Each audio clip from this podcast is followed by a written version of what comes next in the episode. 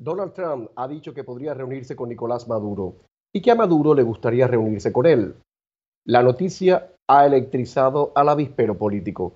Para unos, con apenas un par de frases, el presidente de los Estados Unidos ha dejado muy mal parado a su propio gobierno. Para otros, debilita a Guaidó y a los opositores venezolanos.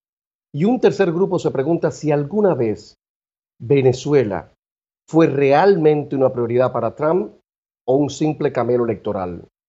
Pero, ¿qué dicen en el entorno de Juan Guaidó? Se lo preguntaremos enseguida a Carlos Vecchio, el encargado de negocios de Juan Guaidó en los Estados Unidos. Además, en la segunda parte del programa, ¿para qué sirve el socialismo del siglo XXI? Eso se lo preguntaremos a Rigoberta Menchú, Premio Nobel de la Paz, Premio Príncipe de Asturias, embajadora de buena voluntad de la UNESCO. Buenas noches tengan todos. Comienza Camilo, que hablando se entiende la gente.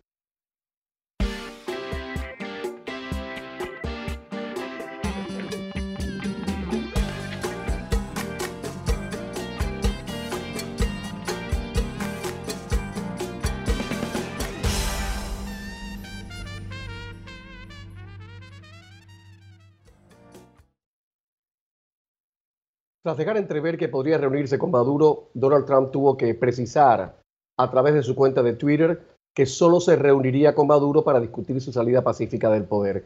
Y Joe Biden, con ese finísimo olfato de los políticos en campaña, dijo que Trump admira a matones y a dictadores como Maduro, cita textual. Voy a saludar de inmediato al embajador Carlos Vecchio, el encargado de negocios del presidente Guaidó en los Estados Unidos. Carlos, bienvenido, buenas noches. Muy buenas noches, Camilo. Un placer estar contigo. Igualmente, y te agradezco enormemente que hayas abierto un huequito para nuestro programa porque sé que ha sido un día muy complicado. Debo decir que eh, Vecchio es sumamente generoso con este programa, cosa que agradezco. Carlos Vecchio, Maduro acaba de decir que estaría dispuesto a reunirse en cualquier momento con Trump. Mi pregunta es, ¿ha quedado fuera del juego Guaidó? Todo lo contrario, yo creo que el presidente Trump ha sido muy claro.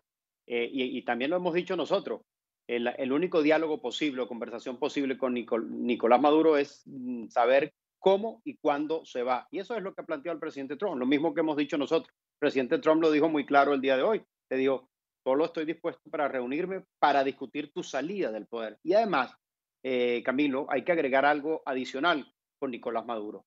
Eh, eh, Nicolás Maduro está acusado aquí formalmente por la justicia norteamericana como narcotraficante y tiene una recompensa de 15 millones de dólares. Y acaban de detener en Cabo Verde a Alex Saab, el testaferro, el cerebro financiero de eh, Nicolás Maduro y de toda la estructura del régimen. Y acaban de colocar también recompensa a dos disidentes de la FARC que están dentro de Venezuela. De manera que el presidente Trump sabe con quién está lidiando y sabe que solamente se puede conversar para salir del poder después de toda esta descripción que te he dado. Y sobre todo agrego que en Venezuela hoy están los principales enemigos de los Estados Unidos, Rusia, Cuba, Irán, y que Nicolás Maduro se ha convertido en una amenaza no solo para los venezolanos, sino para la estabilidad de este hemisferio.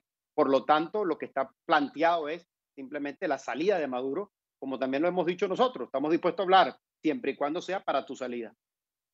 Precisamente por todo eso que has dicho, Vecchio, y por la gran cantidad de sanciones que ha puesto el presidente contra los funcionarios chavistas, las denuncias de narcotraficantes, las denuncias de violaciones sistemáticas de los derechos humanos, de desapariciones forzadas, de tortura, etcétera, etcétera, no se entiende muy bien esto que ha soltado Trump. Alguna gente dice que es otra de las declaraciones impensadas de las tantas que hace.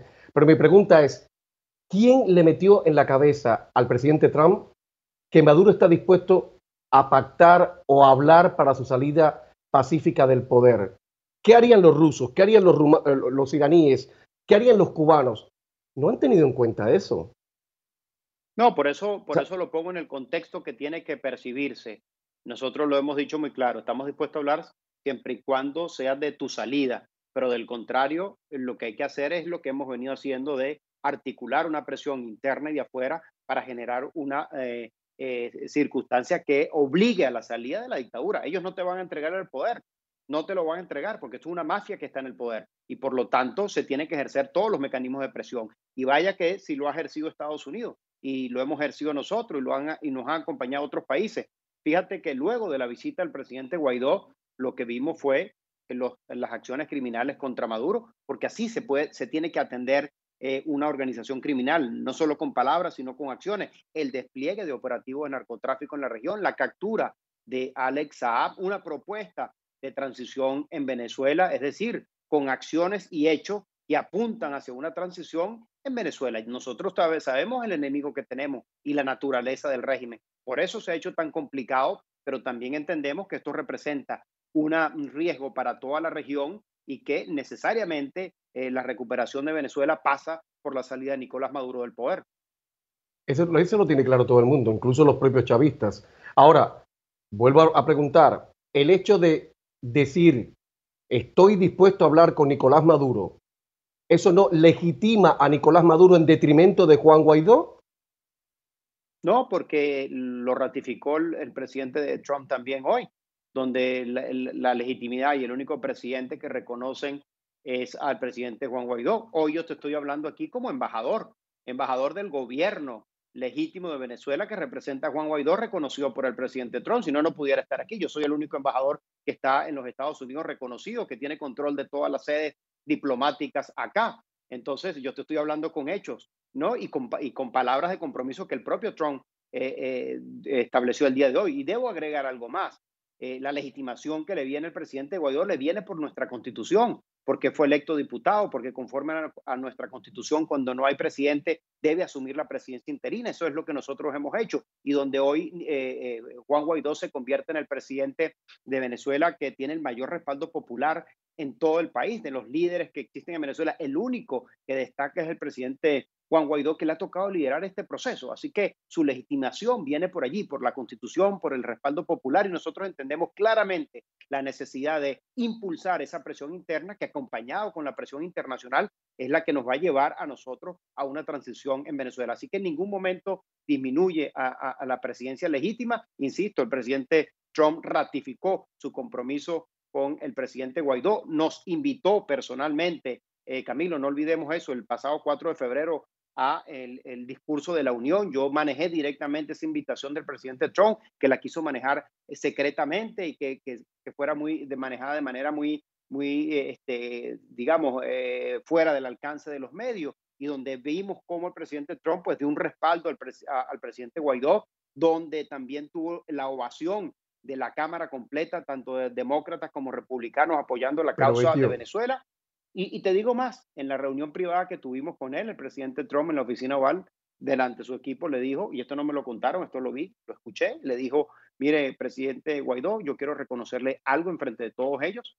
Yo reconozco y admiro su valor y su coraje, y nosotros estamos comprometidos con la lucha que ustedes llevan a cabo. Entonces yo estoy hablando con hechos eh, y, realidades y de lo que el propio presidente Trump dijo hoy, y la Casa Blanca oficialmente del reconocimiento pues, y el respaldo que continúa a lo que eh, representa Juan Guaidó como un vehículo para eh, conducir una transición en Venezuela. Bello, yo creo que en términos generales, a los demócratas, a los republicanos, a la izquierda cerril de América Latina, a los comunistas, a todos, les queda muy claro el compromiso de Trump y de los Estados Unidos por sacar a Guaidó, del, a este señor, a este sujeto Maduro del poder.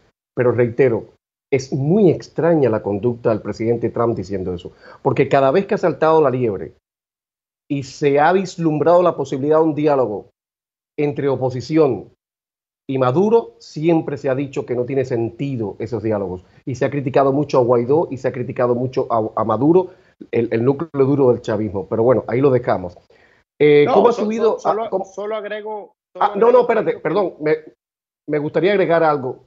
Es cierto lo que tú dices, que la Casa Blanca en las últimas horas ha resignificado el compromiso del presidente con la democracia en Venezuela y que el propio Trump en su cuenta de Twitter lo ha dicho otra, una y otra vez. Pero no nos engañemos. Eso en política se llama control de daños. Aquí está activada la unidad de control de daños.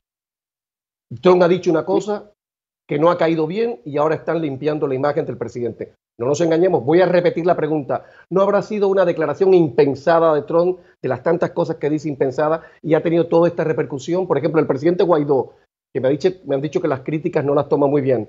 ¿Cómo ha tomado esto? ¿Cómo ha tomado, por ejemplo, que Trump haya dicho que él no fue el de la idea de reconocer a Guaidó, esto según siempre el portal eh, Axios, que es el que hace la entrevista, cómo ha tomado el propio Guaidó lo que según John Bolton, el ex asesor de seguridad nacional de Trump, en su libro que está a punto de salir y que va a ser un bombazo en los Estados Unidos, que dice que eh, Guaidó es un político weak, que es un político débil, que no es significativo. ¿Cómo lo toman ustedes desde el entorno del presidente? Digo, si pueden responder a eso. Mira, eh, Camilo, te decía anteriormente que nosotros hemos dicho lo mismo que ha dicho el presidente Trump.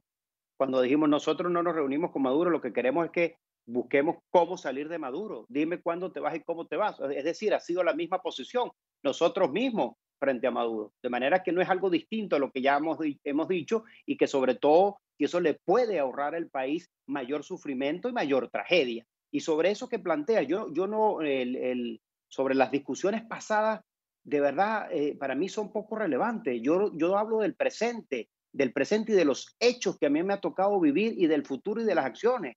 Entonces, yo lo, que he visto, yo lo que he visto es un presidente Trump que te, que te acabo de decir lo que yo vi. No es que me lo están contando, yo mismo, la invitación formal al discurso de la Unión. Pero, pero querido Vecchio, querido Vecchio, y, y, más allá de eso hay...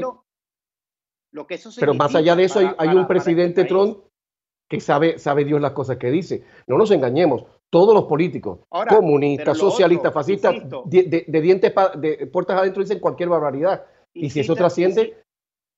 Insisto, lo que, está, lo que estaba diciendo, esto, esto es un hecho, y los otros hechos que después de esa reunión hemos visto las acciones que se han emprendido para la búsqueda de la libertad de Venezuela, las acusaciones criminales contra Maduro y su entorno, la recompensa que se han establecido, la recompensa contra los eh, eh, disidentes de la FARC que hoy están en Venezuela, la operación narcótico que trata de frenar las actividades ilícitas de la droga que lleva a cabo en Nicolás Maduro, la captura de Alex Saab, es decir, un conjunto de acciones que claramente nos deja ver la presión que hay sobre un régimen dictatorial. La más reciente que tiene que ver con Alex Saab, eh, Camilo, dos empresas mexicanas que bajo un supuesto de acuerdo de petróleo por comida se quedaron con el petróleo y nunca mandaron la comida a Venezuela. Y esas empresas, por supuesto, están entre, el entorno de Saab y lo que terminan es saqueando a nuestro país. Así que yo estoy hablando del presente, estoy hablando de los hechos y estoy hablando del futuro que hoy claramente, nuevamente, la administración acaba de decir, mira, aquí hay que salir de Maduro. La única discusión que hay es con eh, fuera Maduro. Incluso en esa misma eh, eh, entrevista que tú citas, le pregunta, mire, usted, presidente Trump, está arrepentido de haber apoyado a Guaidó. su respuesta es muy clara y muy firme, por supuesto que no. Y yo debo destacar algo más, que nosotros no solo hemos recibido el apoyo del presidente Trump, hemos recibido el apoyo también del Congreso de los Estados Unidos de manera bipartidista, que todos coinciden, coinciden en la necesidad de salir de la dictadura para que Venezuela recupere su, su democracia y salga de la tragedia que está viviendo, y además condenan al dictador Nicolás Maduro. Entonces yo creo que, que aquí se tiene muy claro que Maduro hoy está aliado con, como lo he dicho, con los principales enemigos de los Estados Unidos que representa una, una eh, riesgo Ok, entonces, ¿de qué diablos, de qué diablos, de qué diablos hay que hablar con Maduro a esta altura del partido? Ustedes, decir, ya, ya ustedes lo demostraron. no hay que, no hay que hablar nada. Camilo, yo creo que lo que hay que hablar, Camilo, es lo que te acabo de decir cómo y cuándo te vas para poderle ahorrarle tanto dolor a, Venezuela y poder salir de esta tragedia. Hombre, pero eso lo ha dicho el presidente. Pero eso lo ha dicho el presidente una y otra vez. De ahí a tener una reunión formal con un hombre que le pido la cabeza y después le tengo que dar un apretón de manos, es como la entrevista patética que tuvo con el líder, líder el dictador norcoreano que terminó burlándose de él.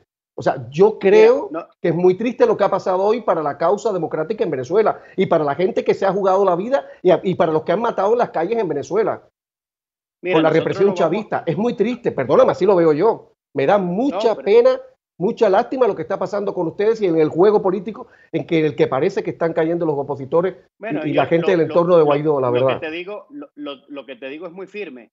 Nuestra legitimación nos viene por nuestra constitución y por el pueblo de Venezuela y el respaldo que hemos tenido es en función de eso. Y hoy el liderazgo, claro, lo representa el presidente interino Juan Guaidó y además, como te he dicho, lo que hemos pedido es el apoyo de la comunidad internacional para salir de la dictadura. Y lo hemos dicho, estamos dispuestos a reunirnos, porque nosotros lo hemos dicho, no es que no lo hemos dicho. Estamos dispuestos a reunirnos siempre y cuando nos digas cómo y cuándo te vas del poder para ahorrarle a, Venezuela esa tragedia. Y lo, y lo que hemos dicho, Camilo, es nosotros tenemos que generar la presión necesaria para forzar la salida. Y lo que estamos viendo son hechos que apuntan hacia allá. Entonces, yo creo que, que, es parte del esfuerzo de lo que nosotros hemos venido haciendo y, de reconocerse la necesidad de una transición en Venezuela que solo va a pasar por la salida de Nicolás Maduro. Vecchio, permíteme poner publicidad y regresar enseguida, por favor. Ya volvemos.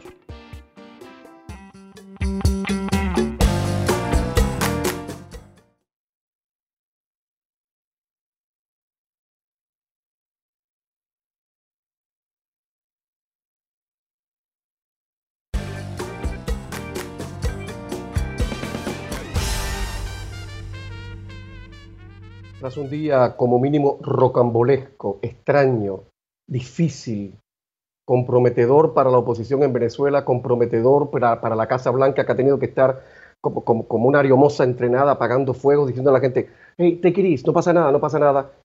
El embajador Carlos Baker ha tenido una enorme gentileza de dar la cara y estar aquí en este programa de CNR en español. Embajador, voy a hacer una pregunta eh, dura, sabes perfectamente cuál es mi posición ante el drama de Venezuela, sabes perfectamente el respeto que, me merece tu, gestión y la gestión de todos los demócratas venezolanos para sacar del poder a Maduro. Pero esta pregunta hay que hacerla. Hay una consideración que se está haciendo la gente esta noche, mucha gente esta noche. Trump apoyaba a Guaidó mientras parecía posible alguna expectativa de cambio. Se ha dicho que, que Trump se puso bravo con sus asesores porque le pintaron que una invasión era cosa de coser y cantar que a, Maduro se le sacaba con dos patadas, y no era así. Hoy que esa expectativa de cambio parece haberse enfriado, yo pregunto, ¿habrá influido en el ánimo del presidente Trump cuando hizo estas declaraciones al portal Axios el fracaso del reciente y estrambótico intento de incursión marítima con desertores venezolanos y mercenarios estadounidenses en Venezuela para tumbar a Maduro? ¿Crees tú que esto pudo haber influido en ese espectáculo tan esperpéntico, tan ridículo? ¿O esto es aparte? Lo, primero que te tengo que decir es que esa operación Gedeón fue montada por el propio régimen y en la medida que salen más pruebas confirman que eh, gente cercana al gobierno fue el que financió la operación. Entonces, si hay alguien que sabe lo que ocurrió es Estados Unidos, porque esa información se la dimos nosotros a finales del año pasado, la tenía Colombia, la tenía Estados Unidos y, por su, y se detiene a quien estaba en la cabeza de esa operación en Colombia y es extraditado a los Estados Unidos, está preso en Nueva York y se incautaron todas las armas. Entonces, ¿cómo siguió adelante esa operación? Bueno, porque era bajo del interés de Nicolás Maduro. Así que eso para nada tiene que ver con, con, nada. Y, e insisto, yo, Camilo, soy de la opinión que nosotros, eh, yo lo que he hablado aquí es con, con hechos, eh, con las palabras que también se, dieron el día de hoy, de donde ratifican el compromiso con la causa venezolana, con condenar la dictadura de Maduro y la necesidad de salir de Nicolás Maduro para poder recuperar Venezuela y darle estabilidad política al país. Así que en, esos aspectos donde, donde nosotros estamos, donde lo vemos y teniendo algo muy claro, que todo depende también de nosotros, de lo que hagamos en Venezuela, de mantener el espíritu unitario, de movilizar la presión popular y de mantener el liderazgo de Juan Guaidó, porque insisto, esto no es Juan Guaidó por ser Juan Guaidó, sino por ser presidente de la Asamblea le corresponde ese rol y lo ha jugado con toda entereza, con toda gallardía. Es que es muy fácil para Juan Guaidó estar allá en Venezuela, ¿Ah? Todos los, jefes de gabinete, los cuatro, o están presos o están en el exilio. Todo su equipo ha sido desmantelado más de cuatro veces. Tiene eh, personas que hoy están presas, perseguidos y asediados constantemente él y su familia. él puede caer en cualquier momento. No, no, es que está en una oficina sentado, es una persona que está arriesgando su vida día a día y lo que simplemente eh, ha puesto es a disposición en la misión que le corresponde, pero no por por el poder por el poder, sino que ha asumido eso con mucha gallardía una persona de 36 años, que hoy lo que tiene ahorita es un teléfono en la mano y tiene que estar moviéndose porque está en constante persecución. Entonces, es donde tenemos más de 34 diputados de la Asamblea Nacional afuera eh, por el exilio, otros están, eh, tres de ellos presos. Entonces, bueno, esto es una situación compleja y dura, pero hay que tomar en cuenta que ese es el rol que le ha tocado a él y yo creo que no reconocer ese, e, ese liderazgo, esa valentía de estar allá, de enfrentar una banda criminal, bueno, entonces eh, eh, no es entender el drama que está viviendo Venezuela. Y por eso he dicho que es necesario el complemento internacional para obligar y forzar una salida en Venezuela. Así que en esos términos que se está dando la lucha, Camilo, en nuestro país. Embajador Vecchio, ¿cómo ustedes encajan esas críticas que hacen los zombies? yo le llamo a los zombies a las personas que que tienen una actitud acrítica y reflexiva ante la vida, que adoran a ciertas personas y no, que la respetan, sino que la adoran. Yo he oído cosas feísimas de, de, de venezolanos exaltados aquí en el sur de la Florida, claro, desde el sur de la Florida, desde sus barrigas llenas, diciendo que Guaidó es un socialista y que Guaidó estaría pactando con la dictadura de alguna manera sin tener en cuenta todo eso que tú has dicho y sin tener en cuenta que en cualquier momento le pueden volar la cabeza a Guaidó. Cuando ustedes leen ese tipo de cosas, ¿qué sienten ustedes? Mira, yo creo que lo que tenemos que primero tener claro es que eh, el presidente Guaidó y nosotros eh, lo que estamos haciendo lo estamos haciendo con la convicción que es lo mejor para el país. Aquí no hay cartas marcadas, aquí no hay eh, jugándole doble juego, no, aquí hay una decisión muy clara que, que, hay que salir de la dictadura y creo que si alguien lo ha demostrado arriesgando su vida ha sido el presidente Guaidó. Entonces, yo creo que eso, eso para nosotros es fundamental. Lo estamos haciendo, Camilo, así, con esa honestidad intelectual de enfrentar una dictadura criminal para buscar una transición en Venezuela. Segundo, reconocer los errores, reconocer los errores. Yo creo que todos cometemos errores, pero insisto, esos errores los hemos cometido pensando que estamos haciendo lo mejor para el país. Como seres humanos nos podemos equivocar, eso es válido, y rectificar es el camino adecuado, pero no pongo en duda pues el coraje, el valor y el compromiso que tiene el presidente Guaidó con salir de la dictadura. Es que no hay solución para nadie. Y como tú, tú lo dices, pues el día de mañana eh, eh, eh, esto se termina pagando con la vida, como lo han pagado miles de venezolanos exacto, exacto. estando presos. Así que mientras tú estés tranquilo, que estás actuando con la convicción de, de impulsar a, a, un cambio en tu país, de, de, de restablecerle la libertad, eh, en, en, esa misma medida tú vas a tener esa paz interna, porque sabes que le estás jugando honestamente el país. Insisto, nos podemos equivocar, pero le estamos jugando honesta, eh, honestamente al país y haciendo lo que humanamente podemos para que esa transición se dé lo antes posible. Y creo que el presidente Guaidó lo ha puesto pues, de testimonio arriesgando su propia vida. Embajador Vecchio, te agradezco enormemente estos minutos en el programa y, y de verdad quiera Dios que tengas razón en lo que has dicho, que esté yo equivocado, que el presidente de verdad mantenga ese compromiso con Venezuela, no ya porque gane o no en el 2020, no, eso me vale, sino por la gente que ha muerto, por la cantidad de gente que está en el exilio, por los nietos, por, por los niños que han nacido acá, o, o, en Finlandia o en Islandia, cuando podían haber nacido en su país. Es muy triste. Por eso, por eso yo, por la mañana, cuando leí estas cosas, decía, hay que tener mucho cuidado con lo que se dice y con lo que se calla. O sea, a esta altura del partido, hablar con Maduro, a Maduro ni las buenas noches, por Dios santo. Pero esa es mi opinión. Si el presidente no, tiene la suya, lo, el presidente sabrá. Lo, lo, único que te digo, Camilo, insisto, eh, la única conversación que se puede tener con Maduro es para saber cómo se va y cuándo se va. Y eh, tener claro que esto depende de los venezolanos en una parte eh, y con el acompañamiento internacional. Para que se mueva fuertemente sí, lo internacional, tiene que moverse también lo nacional. Yo sé lo difícil, lo complejo que es hacerlo por estas persecuciones y el terror del régimen que no tiene escrúpulos, pero es lo que nos eh, corresponde, es lo que nos tocó y el presidente Guaidó está allí para arriesgar su vida. De hecho, la última conversación que tuvo con el presidente Trump se lo dijo antes de despedirse. Le dije, mire, yo no sé si yo lo voy a volver a ver, eh, porque yo sé que estoy arriesgando mi vida cada día ya. Eh, yo lo que le pido es un compromiso con la causa de Venezuela. Y así fue la despedida. Y yo creo que el presidente Guaidó sabe el rol que le toca asumir en esta etapa tan compleja que vive Venezuela. Muchísimas gracias, Camilo. Becky, un abrazo grande. Buena suerte, Venezuela. Rigoberta Menchú en los próximos minutos.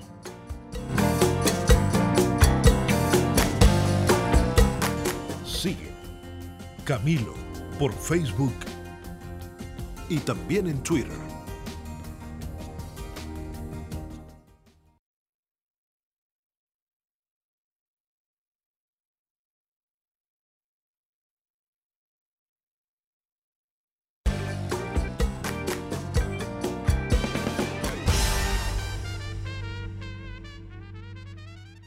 Y ahora una mujer excepcional, Rigoberta Menchú, Premio Nobel de la Paz, Premio Príncipe de Asturias, embajadora de buena voluntad de la UNESCO, una mujer que a pesar de los pesares sigue creyendo en el poder de la utopía y que considera que si puede cambiar, aunque solo fuese la actitud de una persona, con eso encontraría un poquito de paz. Señora Menchú, bienvenida a CNN, ¿cómo está usted?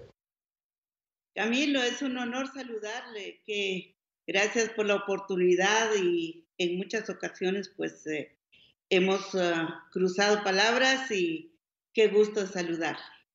Igualmente, el gusto, el gusto es, envío también es recíproco. Qué, lástima que estemos lejos y que no nos podamos ver ni, tocarnos. Oiga, eh, le voy a hacer muchas preguntas, muchas preguntas sobre, eh, sobre cosas que me taladran la cabeza, sobre, sobre las masacres a los indígenas en Guatemala, sobre quién ha, ha, pagado por eso, si es que alguien ha pagado sobre su vida, pero también preguntas al hilo de la actualidad, como por ejemplo por esta. ¿Qué opinión le merece una posible reunión entre Trump, Maduro y con Guaidó al margen? Porque es evidente que lo han dejado al margen. ¿Qué usted cree de eso? Bueno, usted sabe que yo soy una persona muy rigurosa en cuanto a que en los últimos 75 años hemos eh, alcanzado principios universales muy importantes como el hecho de la autonomía, la soberanía, los diálogos, las negociaciones.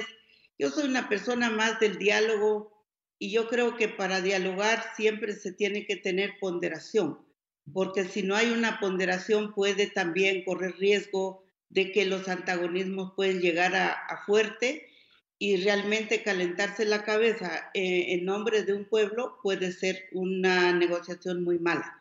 Pero bueno, yo estoy a favor siempre del acercamiento entre los países.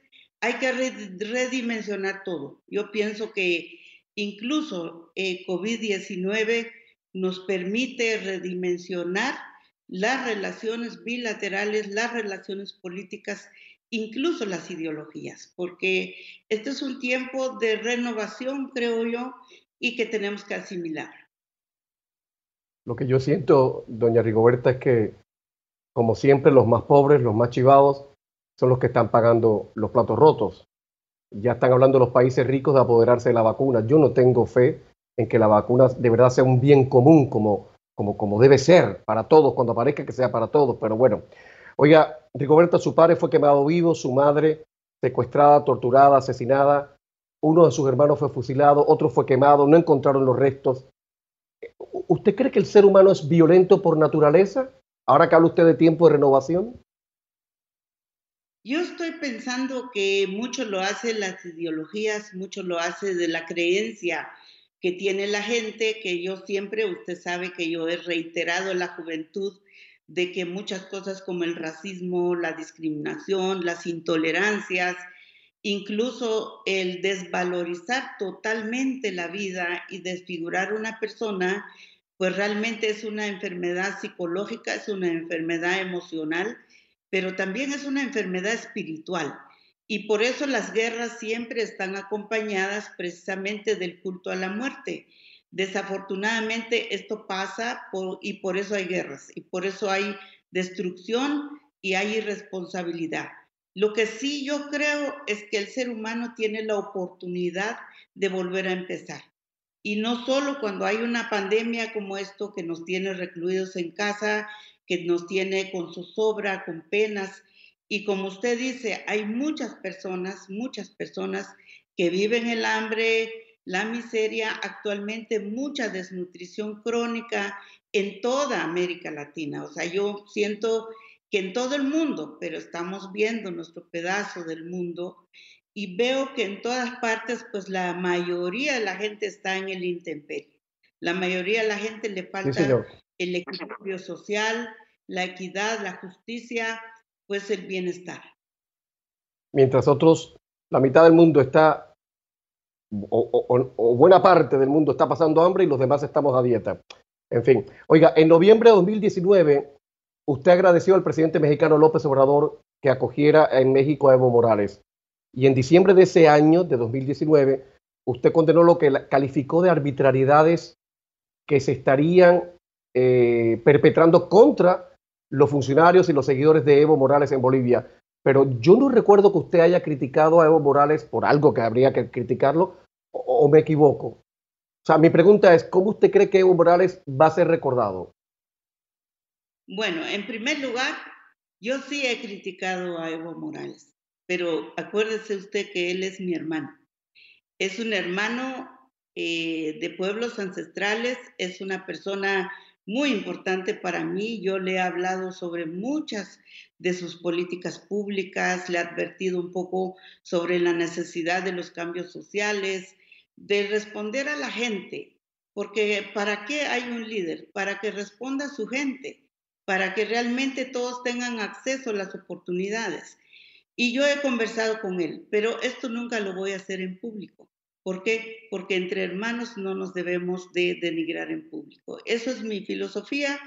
Y bueno, he criticado las políticas de desigualdades, eh, a veces algunas políticas también ambiciosas que puede relacionarse con las extracciones mineras, que pueden relacionarse con el manejo de las energías o un impacto de economía social yo he criticado algunas partes, incluso delante de la CEPAL.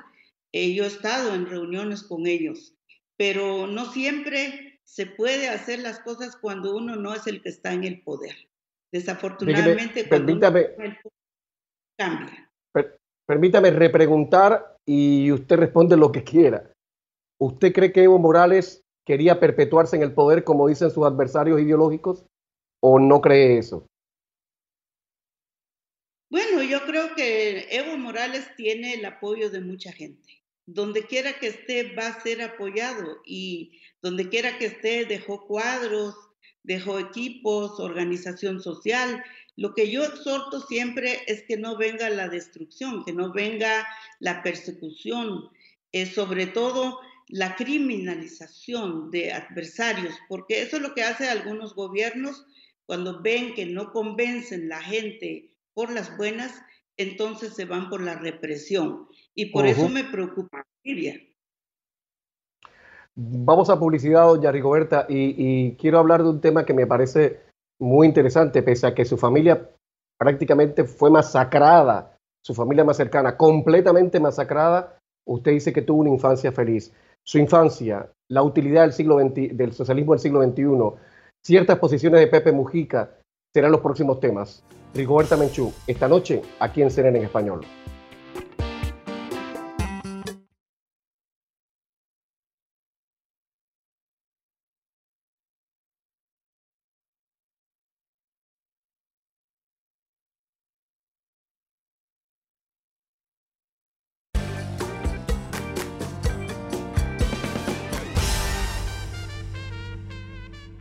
Rigoberta Menchú, ha dicho usted que ha tenido una infancia feliz pese a todo lo que ha pasado. Algunos no podrían entender eso, ¿no? No, la verdad ha sido muy duro para nosotros recordar la memoria de mis padres casi todos los días. Mis hermanos, mi hermano Víctor aún está en una fosa común, ya sabemos dónde está, pero ya no se puede hacer exhumaciones ha sido duro. Hemos estado en los tribunales por veintitantos años, así que, pues qué lindo cuando uno ya no está en eso también es muy, es glorioso. Ahora, sí es cierto, en toda América Latina hemos tenido muchas víctimas, muchas víctimas de las guerras, de las drogas, eh, de los encontronazos entre gobiernos, países, pero también como se ha dicho, las ideologías han incidido mucho, ha generado mucha, mucha deshumanización, diría yo. Y entonces los hermanos entre hermanos se han matado y eso continúa. Hay mucha violencia en América Latina, no debemos de perder de vista que se necesitan nuevos pactos sociales, que se necesitan también nuevas formas de que el Estado debe funcionar políticas de Estado y políticas de gobierno. y bueno, en América Latina hay muchos cambios, pero también hay muchos, muchos, muchos rezagos. A propósito de eso que usted ha dicho de peleas entre hermanos y de repensar los derechos humanos, en mayo de 2019, cuando los vehículos militares chavistas arrollaban a los manifestantes antichavistas, se le preguntó a Pepe Mujica, al expresidente uruguayo, eh, qué opinaba de eso y, y Pepe, don Pepe dijo algo que dejó a todos con la boca abierta, a la izquierda, a la derecha, al centro, a todo el mundo, a chino, blanco, negro. La frase fue, no hay que ponerse delante de esas tanquetas. ¿No le parece a usted una muestra de muy mal gusto y de falta de compasión que alguien que estuvo preso, que fue torturado, que sabe lo que es la represión de la derecha, sea incapaz de criticar la represión de la izquierda? Yo creo que así tal como izquierda y derecha, pues en este tiempo se ha ido como diluyendo mucho. Yo, yo estoy en contra de que se vea dos parámetros. Lo que es cierto, hay, no hay que criminalizar a la gente, pero también no hay que victimizar a la gente. Y la gente también tiene que velar por su seguridad personal, su integralidad física y sus familias. Entonces, ser carne de cañón me parece a mí que sería absurdo. Eh, ninguno debería de hacerlo, es libre para no hacerlo. Y por eso debe tener siempre una posición crítica. Ninguna violación, sea porque está quemado por gasolina o porque fue aplastado por un tanque, se justifique bajo ningún punto de vista. Eso hay que condenarlo. Yo creo que la condena enérgica a la violación de derechos humanos es para todos. No se puede decir este país es menos que otro. No, los derechos humanos y el humanismo es una obligación de todos. Pepe Mujica se va a molestar, doña Rigoberta, se lo digo desde ya. A lo mejor le responde en las próximas horas. Pepe no se queda callado nunca. Eh, oiga, hay una frase suya que me gustaría significar para el final. Usted ha dicho, nadie me puede dar una orden para decir que olvide a mis muertos. Mi pregunta es, en Guatemala, ¿alguien ha respondido por los cientos de miles de indígenas que han sido masacrados, expoliados, sacados de sus tierras? ¿O eso es un cuento chino, borrón y cuenta nueva? No, realmente es impresionante la insensibilidad global que hay en Guatemala. Las víctimas han llorado solos los muertos se ha tenido que sacar algunas en fosa común gracias al trabajo de las viudas, de los huérfanos, de los hijos. Em, todo lo que hemos hecho yo creo que es un avance grande, pero yo me siento orgullosa también de todos los procesos, porque algo, algún precedente hemos dejado y una huella hemos dejado para que jamás se olviden nuestros muertos y mucho menos se constituya como una práctica el genocidio, el etnocidio y todas las más graves violaciones de derechos humanos. Yo no en todos los países de América Latina me quieren, por supuesto, porque donde quiera que vaya, definitivamente hay una voz que levantar en contra de los abusos, en contra de la violencia, en contra también de la represión de los gobiernos porque los gobiernos sí han reprimido a los pueblos indígenas en todo el continente. Rigoberta Menchú, muchísimas gracias por estar en el programa. Muchas gracias, buena suerte con el COVID, buena suerte con el confinamiento, ¿vale? Gracias, gracias. Seguimos, señoras y señores. Le hemos pedido a los televidentes del programa que recomienden, recomienden sus libros. Y aquí viene otra recomendación, porque no solo de TikTok puede vivir el hombre. ¿O sí? Ya volvemos.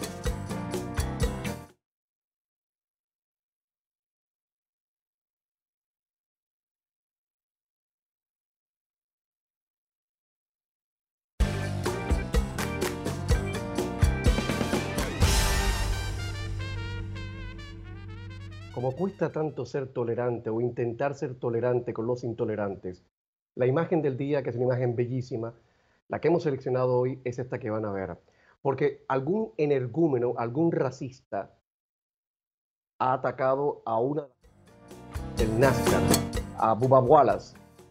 Ha aparecido una soga y ese es un símbolo eh, tremendo de los racistas. O sea, en el siglo XIX te ponían una soga, como decir, ahórcate papá y vete del aire. Eh, el señor Wallace ni siquiera es negro, es mulato, es un mulato, incluso de facciones finas, como dice la gente por ahí. Pero, pero los racistas ya saben que no entienden de matices y si tú no eres como ellos, de ojos azules y, rubio, pues tú eres un infiel y eres material desechable. ¿Saben lo que pasó? Que todos los compañeros del NASCAR de, Wallace cerraron fila en contra de los racistas, en contra de los energúmenos y han hecho una especie de procesión eh, apoyando con sus carros. El, carro de, de, Wallace ha sido muy emotivo, él se ha emocionado, ha agradecido el apoyo de todos. Y, por primera vez en las últimas horas en los Estados Unidos hemos respirado, no alivio, porque no podemos bajar la guardia y no estamos aliviados, pero por lo menos ese gesto del resto de los corredores de NASCAR a la gente que estamos en contra de todas esas actitudes intolerantes, nos ha hecho por lo menos pensar de que a pesar de los imbéciles, a pesar de los zombies, de los intolerantes, no todo está perdido, no todo está perdido. Hay gente muy buena en este mundo y gente que no pierde el sueño porque yo sea hispano, achinado, regordete, y tú seas rubio, de ojos claros, o aquella sea negra, o Rigoberta Menchú tenga esos, esos rasgos de indígena, al final todos somos hijos de un Dios. Y se nota. De un Dios menor y se nota. Así que lo ideal sería que nos quisiéramos un poquito más. Buenas noches, buena suerte.